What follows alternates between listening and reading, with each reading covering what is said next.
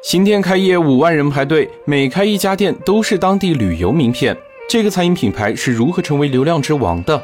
商界生意经，赚钱随身听。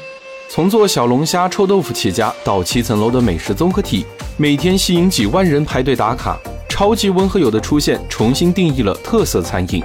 打造温和友现象的第一个关键词是稀缺感。当传统商场越来越千篇一律时，温和友创造了一个完全不同的场景，把一个复古社区搬进商场里。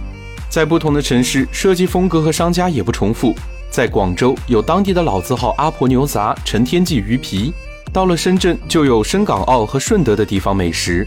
人们来这儿不只是为了吃，也是为了拍照打卡。稀缺内容加互联网传播，又给文和友带来了更多的流量。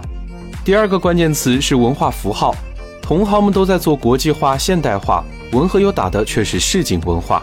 八十年代的街景日常，复古又潮流的传统小吃，超现实风格的跨界设计，文和友并没有创造什么，而是把复古怀旧打造成自己的文化符号，给那些模仿文和友的老板们提个醒：文化根基不是只有怀旧文化一种，城市记忆、区域特色中都可以找到你自己的文化符号。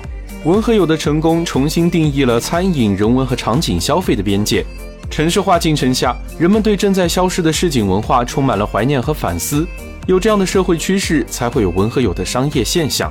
在你的行业，是否也有孕育这种大 IP 的社会趋势呢？这里是商界摄影经，下期我们来聊一聊一和意大利面一年时间卖出一个亿，这家新公司究竟做对了什么？